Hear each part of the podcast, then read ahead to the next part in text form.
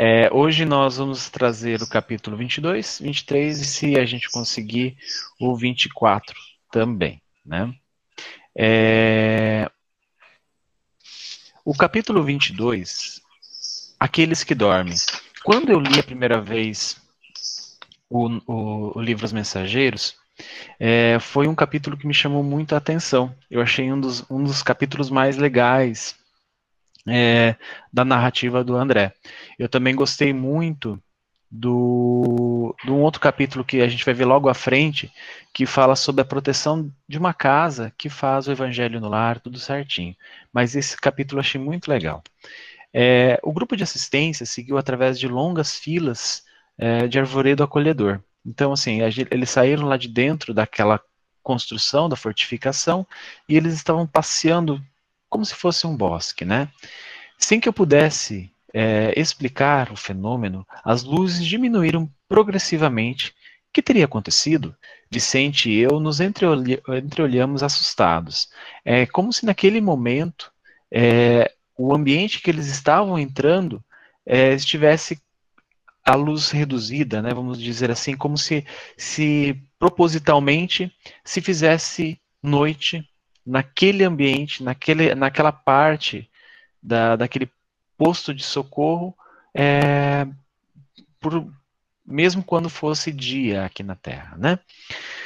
Ao primeiro sinal luminoso de Alfredo, eles chegaram numa parte totalmente escura. Então, Alfredo pegou uns assistentes, trouxeram algum, algumas ferramentas, eu vou, vou classificar assim, é, e Alfredo fez um, um, um, sinal luminoso. Né? O primeiro sinal luminoso de Alfredo, acederam-se numerosas lâmpadas elétricas, e então, dominado a custo, a primeira impressão de horror via extensas filas de leitos ao, ao resto do chão, ocupados todos por pessoas mergulhadas em profundo sono.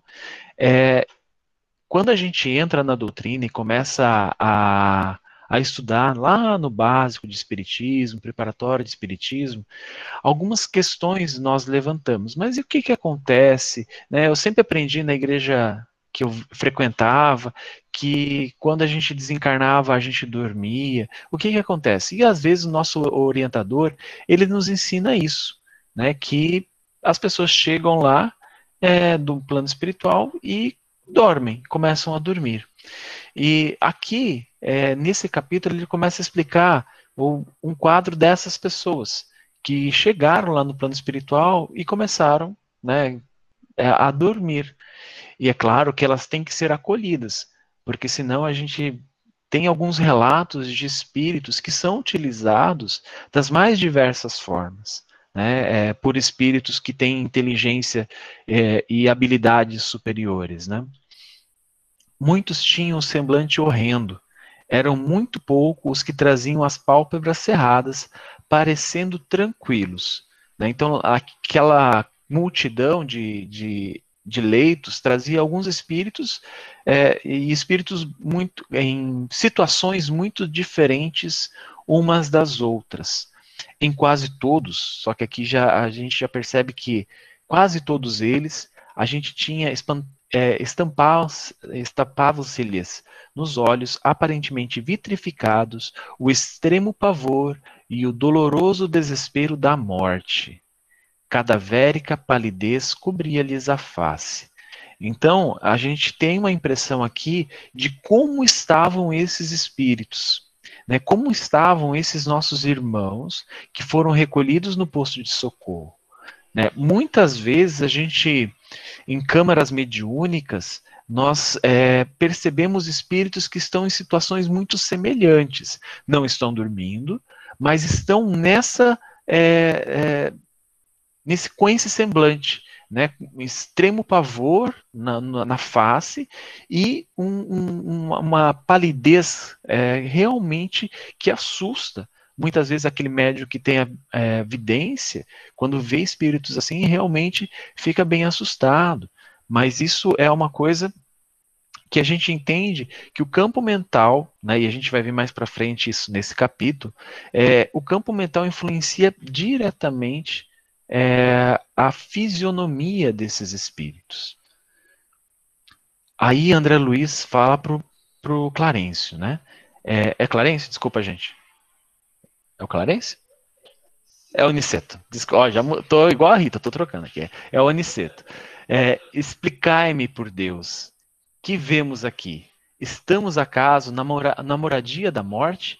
Depois da morte? É, é, eu, quando eu li, eu fiquei pensando, falei, gente, é, André Luiz achou que esses espíritos estavam quase morrendo, né, sendo que eles já estavam desencarnados. É claro que André Luiz já tinha um pouco mais de conhecimento aqui nesse, nesse livro Os Mensageiros, né, é, sobre, principalmente sobre o reencarne e desencarne, mas aqui essa, essa expressão é muito legal, né, onde o Aniceto responde para ele, sim, André, este sono é, verdadeiramente, a avançada imagem da morte.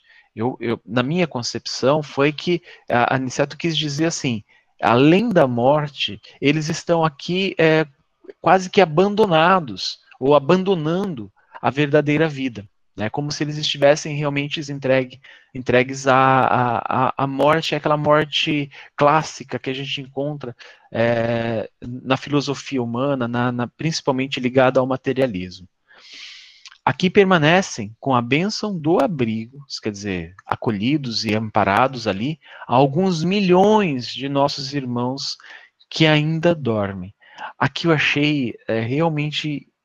Eu fiquei assim, será que é um exagero do, do, do, do, relato do Aniceto? Será que existiam esses milhões de espíritos ali?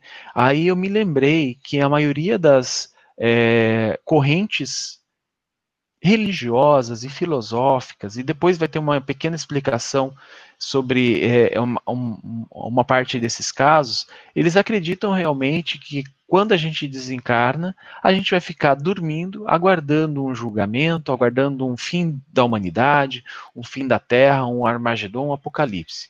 Né? Então, é, esses alguns milhões, ele realmente é coerente nessa, nessa descrição do Aniceto. São Ju, as que... Pode falar. Posso é, fazer só uma ressalva rapidinho? Voltando? Pode, por favor. É, logo que o André descreve lá a, a, aparência, né? Ele escuta Alfredo falando para o Aniceto que eles, infelizmente, não poderiam atender a todos que estavam ali é, adormecidos, né? E o, o próprio Aniceto ficou sur, surpreso, questionou o porquê, e ele falava que eles estavam aguardando o pessoal, assim, adestrado, né, ou pessoal treinado, que ele tinha só 80 colaboradores e que cada um poderia atender no máximo cinco, né, assistidos, e ele tinha lá 1.980 abrigados. Então, eu acho que para a nossa tarefa, isso traz um pouco de tranquilidade, porque às vezes a gente fica na aflição que é quando a gente não consegue socorrer todo mundo, quando a gente não tem vagas na, na, na desobsessão. E aí a gente percebe que isso acontece também lá, né, no plano espiritual. Se você não tem mão de obra adequada, infelizmente você tem que selecionar mesmo os casos que são mais graves e que são mais urgentes, né? E a gente percebe que isso aconteceu lá também, né, nesse posto de socorro. Era isso. É muito interessante essa pontuação. Eu esqueci de colocar aqui, tinha visto também, mas achei bem legal.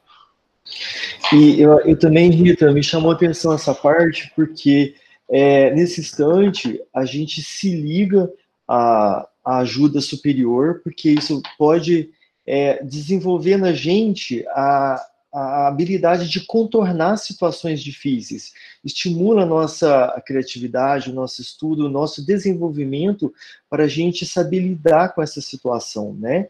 E se a gente está com o coração realmente com fé, a gente não, não cai nessa hora, a gente aprende a lidar com isso. E também lembrando que depois que eles acordam, devido à tormenta que eles tem na mente deles, no coração deles, possivelmente aí é onde é, eles vão dar mais trabalho para quem está ali ajudando. Então, a ajuda acaba sendo é, exigida muito mais depois que eles acordam, porque aí tem as dúvidas, tem a, a mente muito desequilibrada, quando eles começam a, depois a caminhar, e aí um encontra com o outro, a conversa entre eles lá um pode desequilibrar o outro. Então, o cuidado tem que ser mais intenso depois que eles acordam, né? Exatamente, Ivens. E aí ele continuando, opa, é, são as criaturas que nunca se entregaram ao bem ativo e renovador. Em torno de si, e mormente os que acreditam convictamente na morte como nada, o fim de tudo, o sono eterno. Então aqui é, eu falei daquelas correntes filosóficas né, e religiosas, mas aqui ele coloca aquelas que nunca se entregaram ao bem, ao bem ativo e renovador. Quando é, Aniceto falou isso no, no, livro, eu me lembrei é, de um livro de contos, né, do, de, de, crônicas, né, do irmão X, Humberto de Campos, do Luz Acima. Logo no prefácio ele, ele, ele, ele traz uma mensagem muito bacana, mas em alguns contos ele fala desses espíritos que tiveram, é, estiveram aqui na Terra, passar, passaram aqui pela Terra sem executar nada de proveitoso, nada de bem ativo, nada de renovador, nem para si mesmo, e, consequentemente, nada para os outros. Então, eu trouxe essa essa parte que está no prefácio do, do livro Luz Acima, que eu achei muito interessante. Todavia, dos círculos escuros em que se é, persevera a gritaria do mal, emerge a voz do divino pastor. Eu, porém, vos digo: sede misericordiosos, amai os vossos inimigos, bendizei os que vos maldizem, auxiliai os que vos odeiam, Orai pelos que vos perseguem e caluniam, abençoai, abençoai a vossa cruz. Ao que vos obriga a seguir mil passos, marchai com ele dois mil. Ao que, que pretenda conter, contender convosco, por roubar-vos a túnica, dai-lhe também a capa. Preservai no bem até o fim, perseverai no bem até o fim. Tende bom ânimo. Esse, eu trouxe essa, essa mensagem porque nessa, nessa parte anterior, anterior ele fala assim: nunca se entregaram um bem ativo e renovador. Isso quer dizer, nunca partiram para a ação, nunca tiveram aquelas atitudes e nem pensamentos é, renovadores.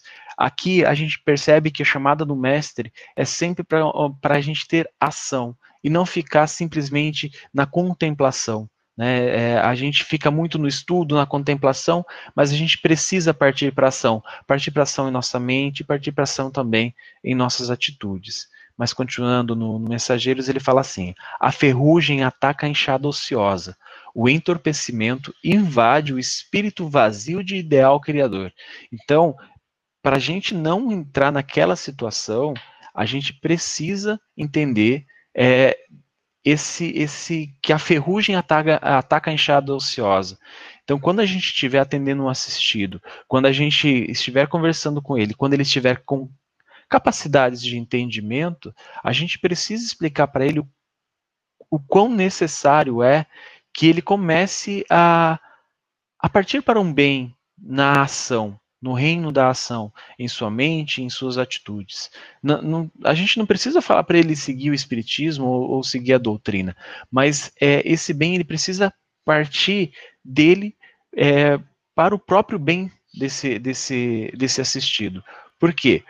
Os que nos círculos carnais, homens e mulheres, creem na vida eterna, ainda que não sejam fundamenta, fundamentalmente cristãos, estão desenvolvendo faculdades de movimentação espiritual e podem penetrar as esferas extraterrenas em estado animador, pelo menos quanto à locomoção e juízo mais ou menos exato. Então, o que a Aniceto está falando aqui, mesmo que esses assistidos não sigam na doutrina, ou não sigam até mesmo é, correntes cristãs, é, mas se ele começar a desenvolver essa é, como ele coloca aqui, né, essa faculdade de movimentação espiritual dentro dele, né, essa, essa ação dentro dele e também no exterior, é, esses espíritos vão ter capacidade de não ficar dormindo assim que desencarnarem e também, como o Ivens disse, não ficar é, louco, não ficar perturbado mentalmente.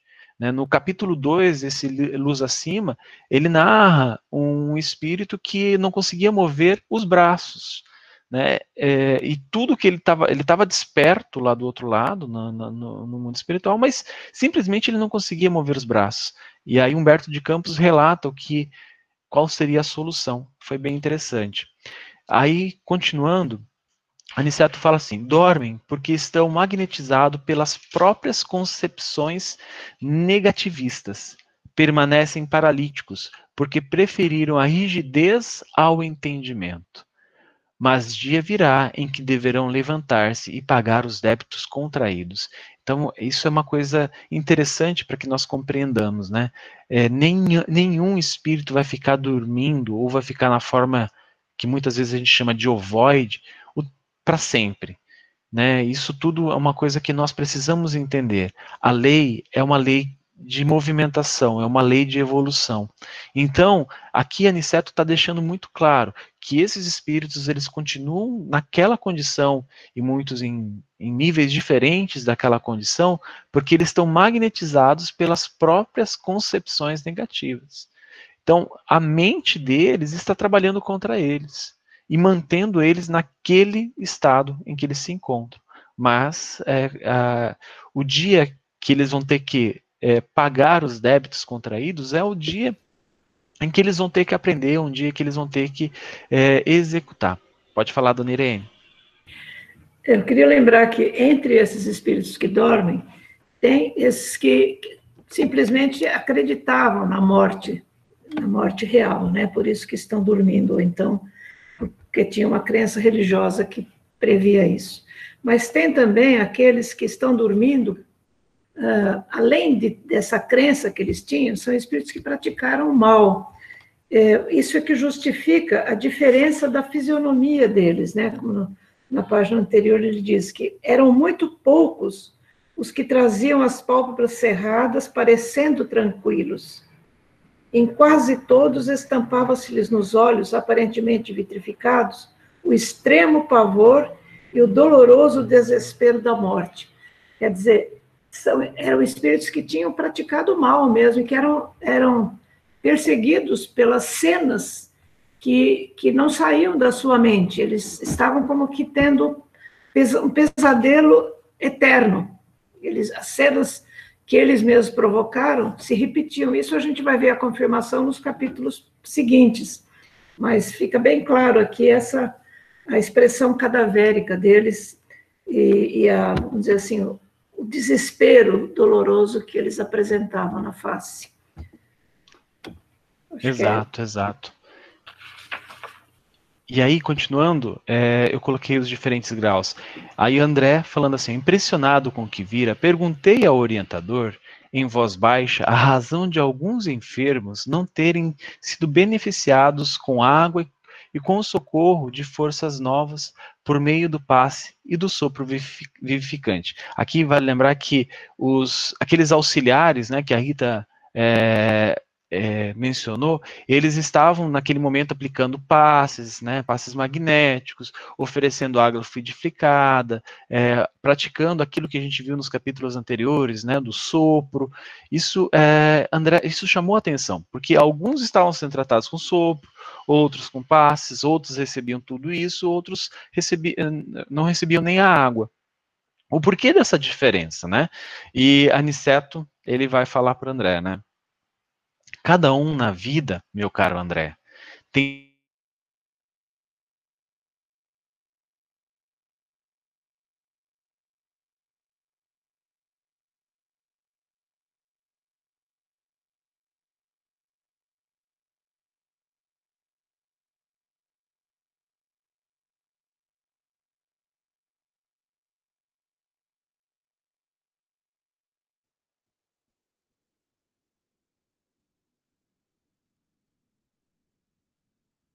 Travou. Só para mim, será? Não, travou aqui também. Aqui também. Para vocês é, também? Eu acho que é a falta. Acho que é aqui também travou. Eu ah, achei é, que ia vir da minha internet. Eu avisei então, o Juliano aqui. Tem uns dois minutos. Juliano, faltou.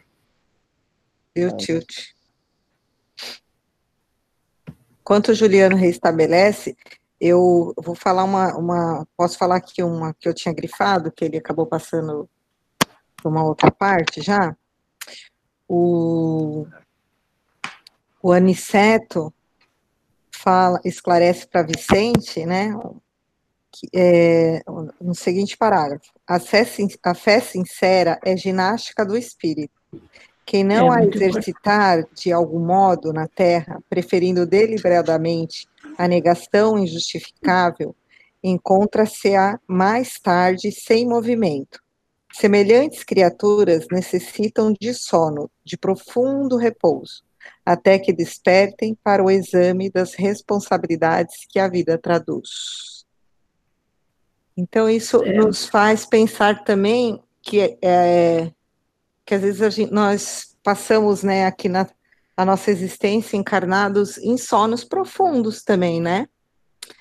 Muito é. longe da realidade é, das de, de dar atenção para as necessidades espirituais, né? E, e isso também, eu até lembrei de um, de um, do texto que eu li hoje, é, de um livro que foi até o Ivens e o Juliano que me indicaram, do, da Irmãs, que é a, o, do culto do Evangelho do Lar, que ele fala da, ela fala da necessidade de nós aguardarmos o tempo do outro. Nós, às vezes, queremos impor o nosso tempo, né? queremos que o nosso companheiro, os nossos amigos, que as pessoas que nós conhecemos é, estejam nos acompanhando, né, nesse, no processo todo aí de, de aprimoramento que nós estamos. E não, tem alguns que estão mais na frente, outros, porém, estão ainda em sono, e nós devemos respeitar, né, o tempo deles. É o mais difícil, é respeitar o tempo do outro. Pessoal, desculpem a queda aí, meu computador acabou ficando sem internet, não sei porquê, deve ter soltado o cabo, mas voltei. É, eu acho que o último slide que a gente viu é, foi aqueles, esse aqui, que a gente, daqueles que dormem, né?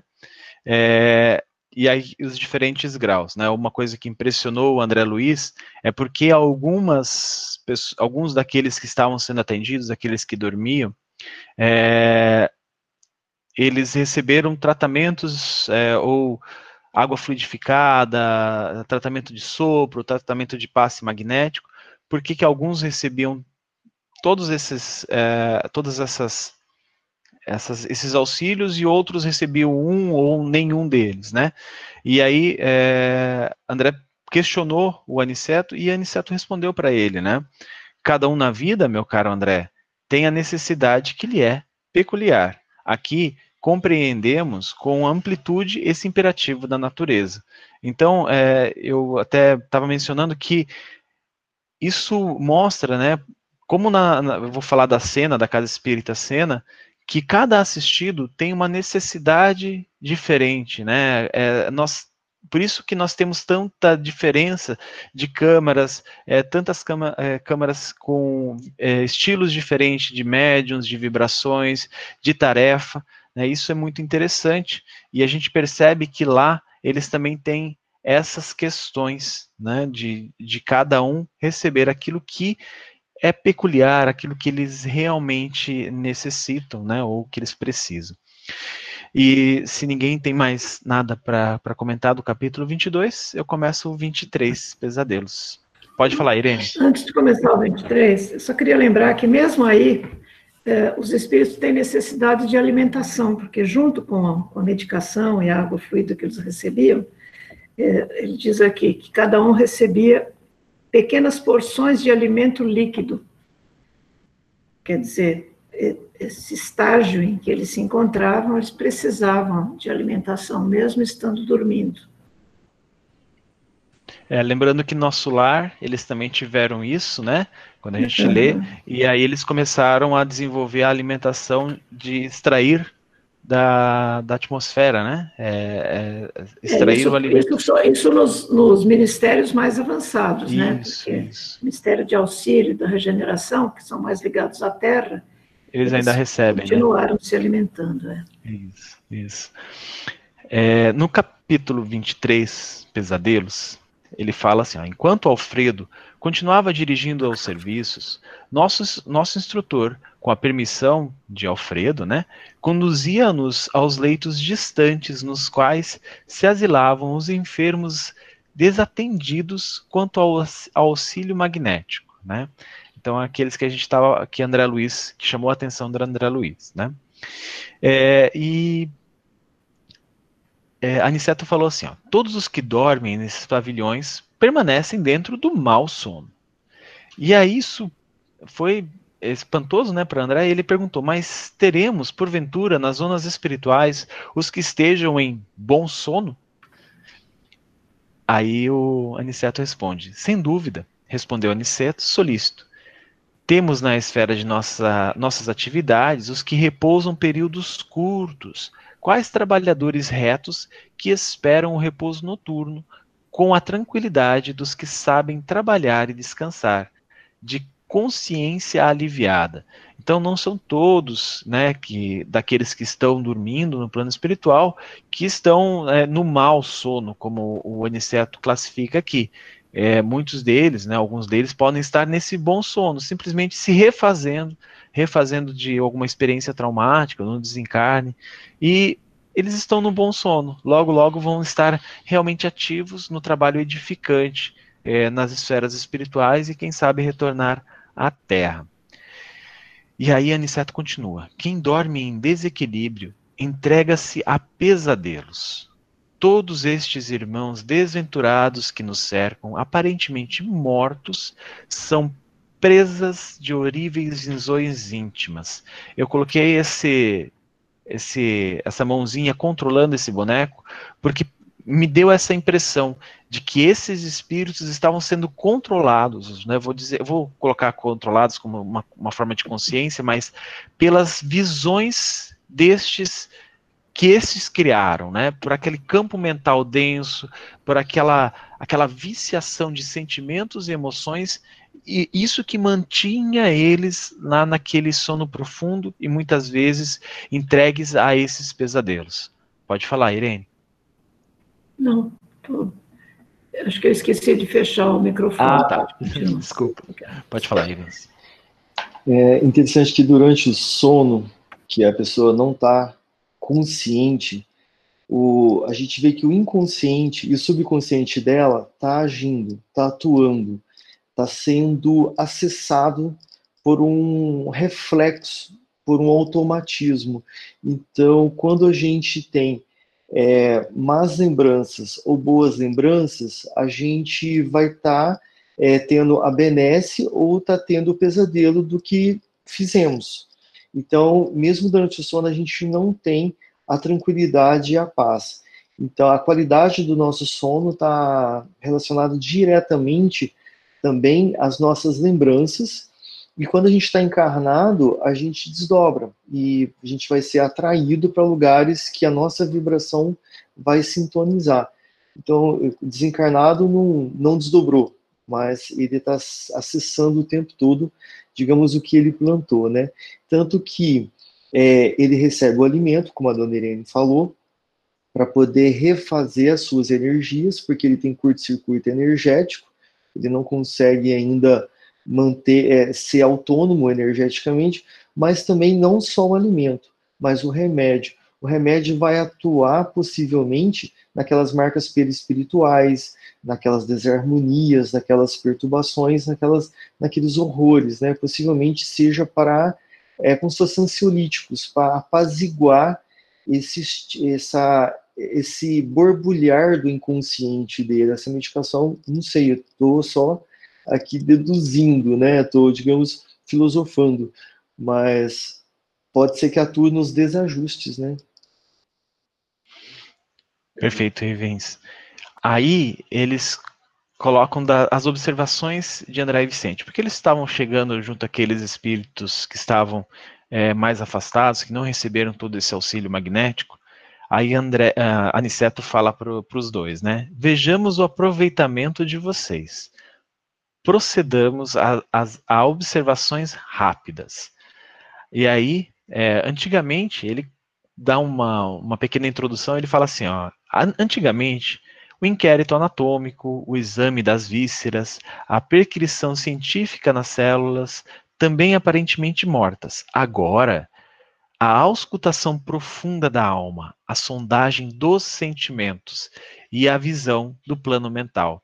Eu não pude deixar de lembrar do nosso exame espiritual, né? Que eu, eu particularmente acho que é aquilo descreveu perfeitamente o que a gente, principalmente os médios que participam disso, né? A gente sente na, na, na câmara, a gente percebe, é, justamente aquilo, porque eu não tenho muitas percepções de sentimento, né? Mas eu vejo que muitos médiums têm essas percepções que ele coloca aqui, né? A sondagem dos sentimentos. Né? Para mim, é mais essa visão do plano mental que eu tenho mais facilidade, né, é, num exame mediúnico. E só para constar, né, nós na Casa Espírita Sena a gente chama de exame espiritual, em algumas outras correntes eles chamam de diagnóstico espiritual, né, o diagnóstico é, mediúnico, alguma coisa assim. Isso eu achei muito interessante. E aí é onde ele vai falar assim, ó, é, sinceramente interessado em entender, isso é André Luiz, não reparei as ordens que o nosso instrutor transmitia a Vicente. Então, ele estava realmente querendo focar é, em aprender a fazer esse exame espiritual. E eu vejo que é, é, o que a gente tenta também, como tarefeiros dessa, dessa corrente, né, que é a corrente do exame espiritual, a gente tenta, né, é, principalmente a gente tem que estar tá muito concentrado, para conseguir discernir aquilo que é nosso, aquilo que está emanando da corrente e aquilo que está vindo do nosso assistido, né, no caso do exame espiritual. É, foi uma parte que eu achei bem legal. E aí André falou assim, ó, procurei esquecer os quadros externos, focalizando aquela máscara feminina com todos os meus recursos mentais. Né? Então, ele, ele esqueceu até mesmo da, da, da do, do, trabalho medium, trabalho lá na, no plano espiritual que estava sendo feito ao redor dele e ele estava focando justamente na, só nessa nessa enferma, né, naquela mulher que estava deitada. Isso eu achei bem legal e ele fala assim, ó, estupefato, comecei a divisar formas movimentadas no âmbito de pequena tela sombria. Surgiu uma casa modesta, de cidade humilde. Tive a impressão de transpor-lhe a porta. Lá dentro, um quadro horrível e angustioso. Né? É, aí depois André narra é, aquilo que todo mundo leu, né? o, o conflito de Ana com a, aquela questão do, do, companheiro dela, né? que na verdade ela era amante dele. Todo aquele conflito que é narrado é, pelo André Luiz. E eu achei muito interessante essa questão da visão espiritual, né? É, é, esse exame espiritual que nós normalmente fazemos na nossa casa é um trabalho que particularmente me chama muita atenção, principalmente por me atrair muito, porque é uma coisa que eu acho bem interessante. É, essas análises, principalmente entender o caso, é, ver o que está se passando com o assistido, muitas vezes o, o plano espiritual trazendo as informações, né? É, ensinamento aos médiuns. Isso aqui eu achei uma, um ensinamento, como é um ensinamento para mim, eu acabei colocando ensinamento aos médiuns, né? Então eu, eu aprendi muito com essa narrativa do André. Aí ele falou assim: senti-me como espectador que precisasse movimentar qualquer socorro, e graças à bondade divina, não experimentei pela mulher infeliz senão a mais viva compaixão. Né? Muitas vezes a gente, é, eu, eu, digo por mim, tá, gente? É, é, às vezes nos quadros que acontecem na, nas câmaras, a gente sente um pouco de aversão, a gente sente, no caso, eu sinto um pouco de aversão, sinto um pouco de, de até mesmo uns julgamentos que estavam sendo processados na minha mente, eu estou tendo isso, e é claro, a gente sabe que isso se transmite através da, da onda mental. E aqui ele mostra justamente o contrário, ele não experimentou nada desse tipo. Ele estava com a mais viva compaixão por aquela, aquela enferma. Ao, ao primeiro impulso de revolta pelo crime consumado, recordei as lições já recebidas lá em nosso lar e pensei na possibilidade de ser a criminosa, né, porque ela cometeu um crime, alguma pessoa querida ao meu coração. Né? E muitas vezes eu acho que eh, eu me pego, é, claro que eu me pego sendo intuído para isso. É, eu vejo que na, na, minha mente surge assim, Juliano, E se fosse a sua mãe? Como é que você ia, ia agir né, com esse. Eu estou falando de um obsessor manifestando e falando horrores. É, se fosse a sua mãe, se fosse o seu irmão, meu irmão de sangue, né? Como você iria agir? Como seria seu sentimento? Claro que isso não é o tempo todo, tá, gente? Porque aqui eu acho que eu oscilo bastante entre bonzinho e malzinho, bonzinho e malzinho. Então, quando surge essa, essa, essa, esse sentimento do bonzinho, principalmente quando eu sou intuído, eu acho muito legal esse ensinamento do André. Né? Sempre trazer para aqueles sentimentos que estão dentro da gente, os sentimentos mais fortes, né? Porque para mim, no caso, é a minha mãe meu irmão são sentimentos muito fortes para mim, né? E continuando, ele fala assim, ó: se Ana estivesse no mundo ao meu lado, na família de sangue, eu não desejaria auxiliar a Ana na, naquele momento, por causa dessas ligações, desse amor, dessas ligações sanguíneas, ligações familiares. Por que haveria de acusá-la, se não lhe conhecia o passado total? Então, isso é uma coisa interessante. André só estava vendo aquela cena.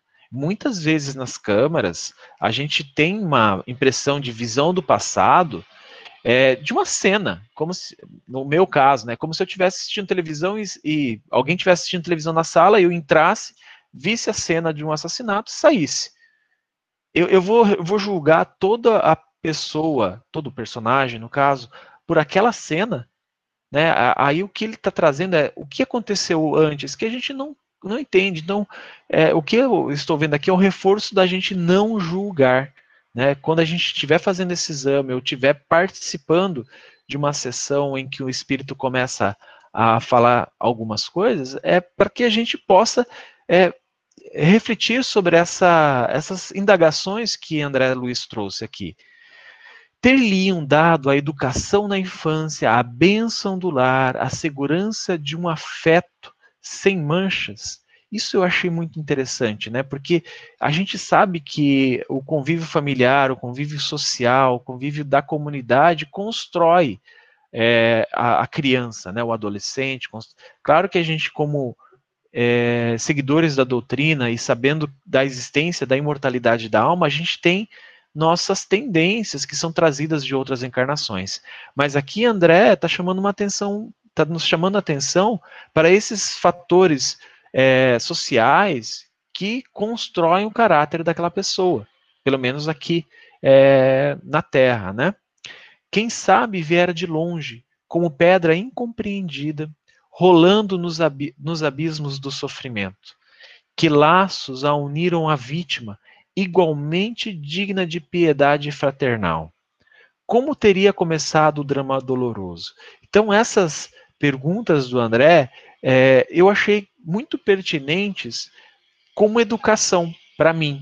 Né? Eu lembrando, é claro que a gente não está tá afastado dos trabalhos da casa, né, devido a tudo que está acontecendo, mas lembrando das correntes, lembrando dos casos das correntes, isso aqui me mostrou um aprendizado do muito rico, né, que é, é, eu acho que vai me melhorar muito como médium, né, ter chamado essa atenção, por mais que eu já tivesse lido o livro, é, ter chamado esses pontos é, à, à, evidência, né, ter trazido esses pontos à evidência, foi muito importante para mim. E aí, é, somos filhos do mesmo pai enxergava somente a pobre mulher, rodeada de sombras agressivas, implorando socorro. Ignorava como, ignorava como auxiliá-la, mas recordei que Ana era minha irmã, filha do mesmo pai, irmã que adoecera no caminho comum, sem que eu pudesse, pelo menos por agora, indagar a causa, procurava comigo mesmo algum meio de auxiliá-la. Eu achei isso muito interessante, é, irmã que adoecera no caminho comum. Né? Quantos, nós, todos nós estamos no caminho comum, né? no caminho daqueles que estão é, na luta, na batalha, né? Tentando nos melhorar, tentando aprender, né? por isso que a gente está reunido nessa noite aqui. Então, é, é, ela é um desses irmãos como nós que adoeceu, né? que se, no, não é se perdeu no caminho, mas adoeceu. Então ela está mais é, ficando mais para trás, não está conseguindo acompanhar a nossa jornada, é, ou a jornada dela, no caso. Isso foi uma visão que, que me chamou muita atenção e eu achei muito bonito essa descrição do André, que ela adoecera no caminho comum, né? E aí é, Aniceto chama André e fala assim: Vem, André, Vicente, você tem muito a aproveitar, é, tem, tem sabido aproveitar alguma coisa. Estou satisfeito. Seus pensamentos de fraternidade e paz muito auxiliaram essa irmã infeliz. Então, assim, ele estava procurando um meio de auxiliá-la, mas os próprios pensamentos dela já estavam auxiliando essa essa essa irmã. Podem falar, vocês querem. Ju, vou falar rapidinho. É, eu acredito que esses conselhos que o André, esse roteirinho aí que ele seguiu, serve para nossa vida, né? Para a gente começar a treinar a misericórdia, que nós vimos ontem. Quando a gente pensa em alguém que cometeu, vamos falar uma coisa bem extrema para nós, vai, um crime, um assassinato. Se fosse, como você colocou, e se for um irmão, uma mãe, Lógico, ele vai ter errado, mas você terá outros olhos, né? Você vai procurar meios de, de ampará-lo, de perdoá-lo e de, e de auxiliá-lo, né? Então, acredito que esse roteirinho aí serve para nossa vida, não só para o trabalho mediúnico, não. É verdade, Rita. Eu vejo também uma argumentação que os mentores usam quando é, a gente exige compaixão nossa e não revolta, a gente acaba tendo que substituir essa palavra, né? Revolta por compaixão, é, trazendo para nós mesmos que nós temos um passado vastíssimo, um passado milenar, extremamente rico de experiências. Quantas sombras a gente já viveu e já provocou, só que a gente não lembra. Né? Quanto menos conhecimento a gente tem, visão mais limitada, mas a gente acha argumentos para um julgamento e uma condenação. Então, quando a gente pensar o quanto que nós já fomos é, perdoados, amparados, será que já passamos por essas câmaras aí e ficamos dormindo também? A chance é grande, não sabemos, não temos nem ideia.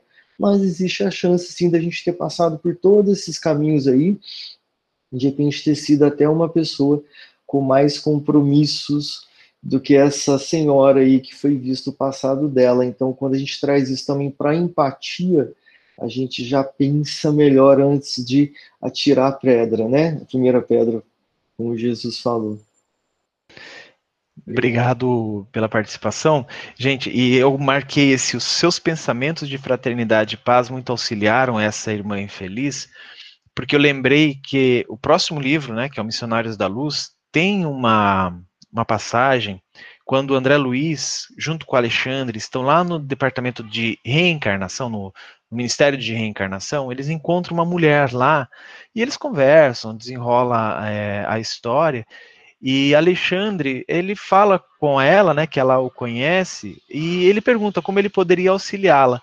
E ela fala para ele assim: auxílio, você pode me auxiliar? Se, é claro que Alexandre sabia, mas eu acho que isso servia de lição para André. Auxilia-me é, com a tua prece e os teus bons pensamentos. Né, isso muito vai me, me ajudar. Isso quando ela estava reencarnando.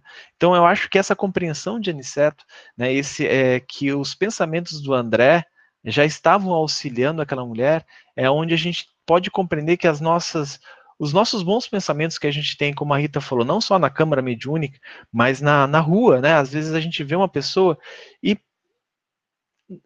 a gente tem a, a nossa, nossa a, a, é, aqueles altos e baixos, a gente está no alto, né? E emana sentimentos e pensamentos bons para essa pessoa que você nunca viu na vida, que você não conhece, e você está em, é, emanando pensamentos. Então você já está auxiliando essa esse espírito, mesmo encarnado, né? Deixa eu continuar aqui. E agora, é, se vocês, se ninguém tiver mais nada para comentar, no capítulo 23, o capítulo 24. Né, tenho 12 minutinhos, eu acho que eu consigo, gente. É, a prece de Ismalha. Dentro de poucos instantes, reunimos de novo ao grupo. O sol desaparecera no firmamento, mas toda a cúpula celeste refletia ali o disco de ouro os tons crepusculares encheram as vizinhanças de maravilhosos efeitos de luz, muito, muito visíveis agora ao nosso olhar, porque Alfredo, sem que eu pudesse conhecer o motivo, mandara apagar todas as luzes artificiais antes da oração. Lembrando que Alfredo estava junto com o Aniceto, né, trazendo lições para o André Luiz e para o Vicente.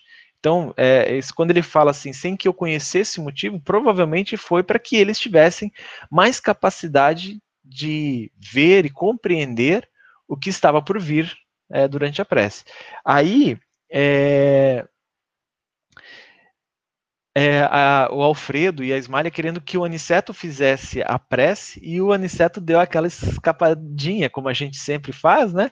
E, e aí ele colocou a para fazer a prece, né? Porque ele, ele claro, num gesto de humildade dele, é, colocou ela para fazer a prece. Eu acho que porque, né, e a gente vai ver, né? Porque é, dela realmente emanava uma luz é, maior, né? vamos, eu não quis colocar em, em, graus aqui, mas maior do que a de Aniceto. Então acho que por causa disso também que Aniceto queria é, mostrar essa compreensão a André e Vicente. E a Ismalha, então, num gesto de indefinível delicadeza, começou a orar, acompanhada por todos nós, em silêncio, salientando-se, porém, que lhe seguíssemos a rogativa frase por frase, atendendo a recomendações do nosso orientador, é, quando aconselhou repetir em pensamento cada expressão. Travei de novo? Não, né? Só minha câmera. É, a fim de imprimir o máximo ritmo e harmonia ao verbo, ao som e à ideia, numa só vibração. Aqui eu achei muito interessante, né? Eu até destaquei aqui, lhe seguimos, lhe seguíamos a rogativa frase por frase. Eu destaquei isso porque eu achei que era só eu que tinha essa dificuldade. Às vezes é, eu estou na câmara, a gente está começando a preparação dentro da câmara, e aí começam a vir visões, começam a vir sentimentos, aí eu começo a ver o que está sendo preparado na câmara, e aí eu vou, minha mente distrai, e aí eu não ouço a prece inúmeras vezes, o meu mentor apareceu para mim e falou assim: Juliano, presta atenção na prece, pelo amor de Deus. Foca aí no, no, no que o, o, teu dirigente está falando.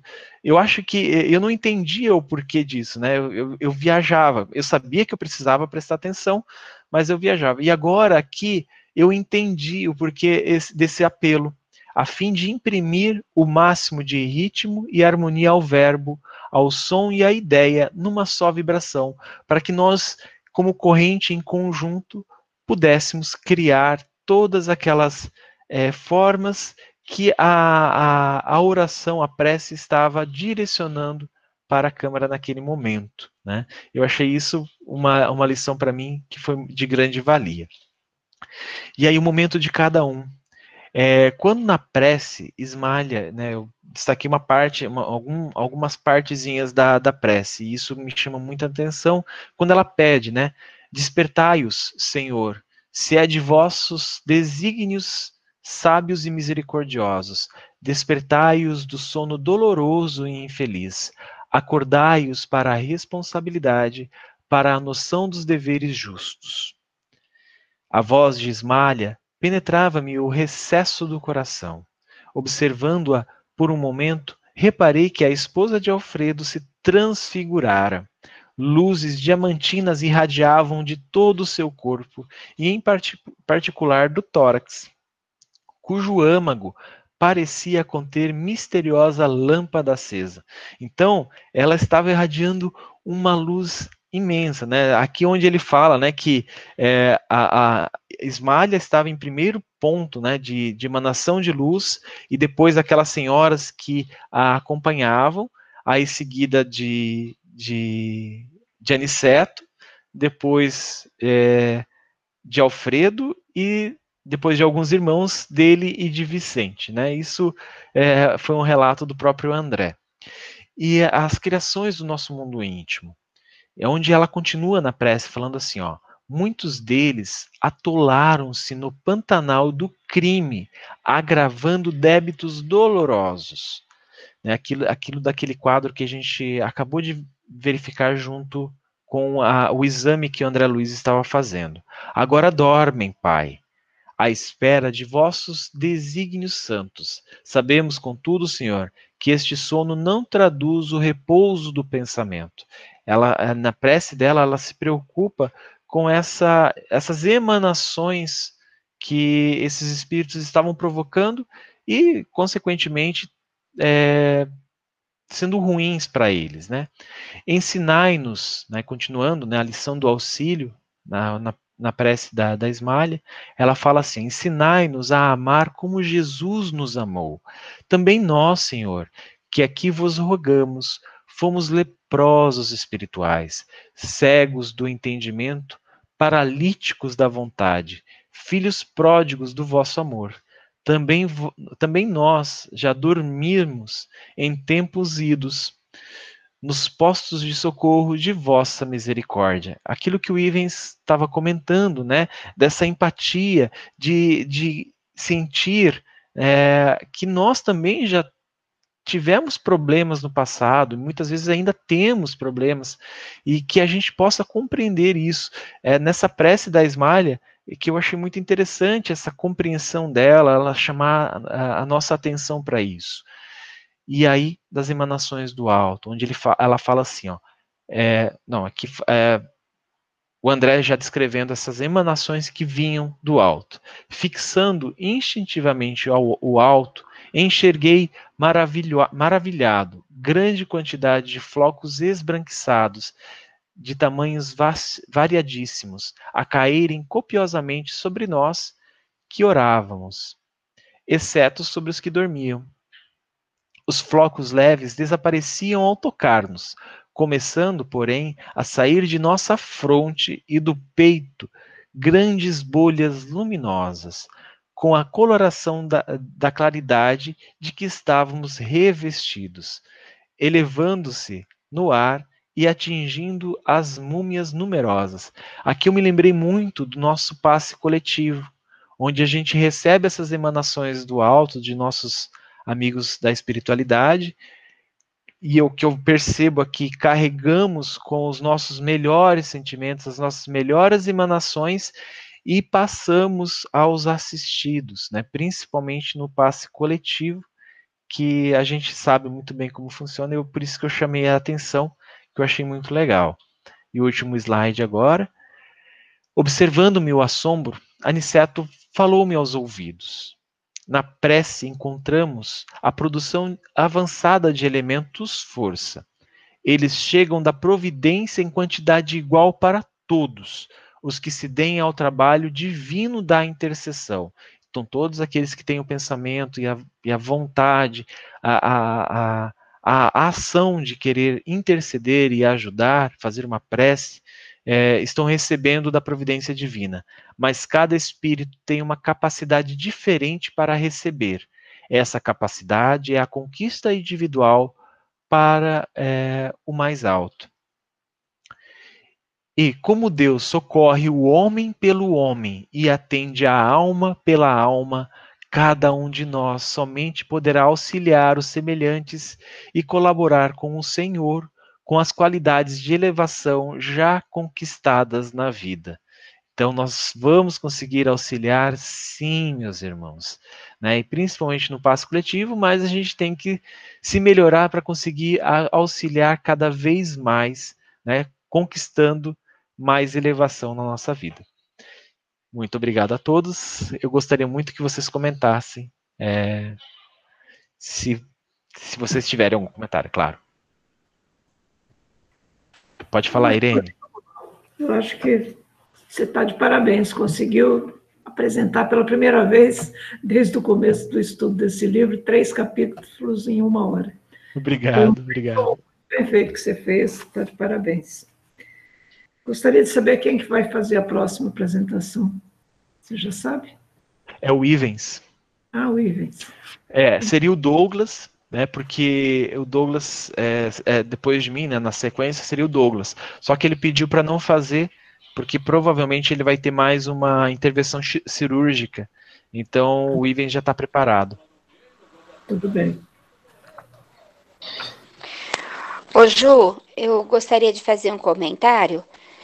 É, quando fala a respeito da prece e de que você falou que o teu mentor te chama atenção para você prestar atenção no que o dirigente está, a prece do dirigente, eu, desde que li esse livro pela primeira vez, isso tem já uns bons anos, eu comecei a ter essa disciplina, sabe, de seguir e ir repetindo mentalmente as mesmas palavras do dirigente.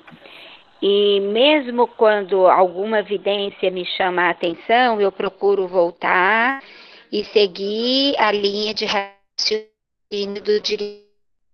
Isso, é, de fato, ajuda muito né, na subida vibratória e também na nossa disciplina mediúnica, né? Isso é bem, bem importante, é bem legal. E que me chamou a atenção também foi o livro, quando eu o li pela primeira vez. Obrigada, Cássia. É, realmente eu também tenho. É, eu tive muitas intervenções dessa do meu mentor, né? Porque eu tenho uma cabecinha meio viajante, então eles tá sempre aí. Mas eu eu estou tentando me disciplinar muito com essa questão da, de focar, é, principalmente na condução, né? Eu acho muito importante.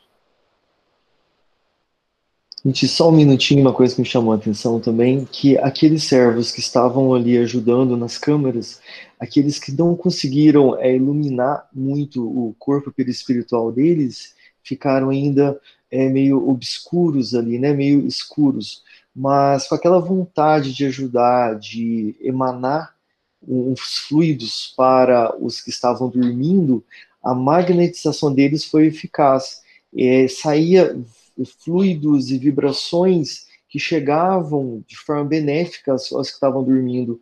Então, mesmo as pessoas é, que estão num, num, grau ainda que às vezes a gente até julga, não, a pessoa não tem tanta condição, a pessoa não pode ajudar muito, ela tem muita limitação, ela também consegue emanar vibração positiva se assim ela quer muito, né? Então, não tem esse limite aí para o bem, para a caridade, para atuar de forma benéfica quando a pessoa está com o coração voltado para isso, mesmo que limitado ainda em intensidade de amor, né?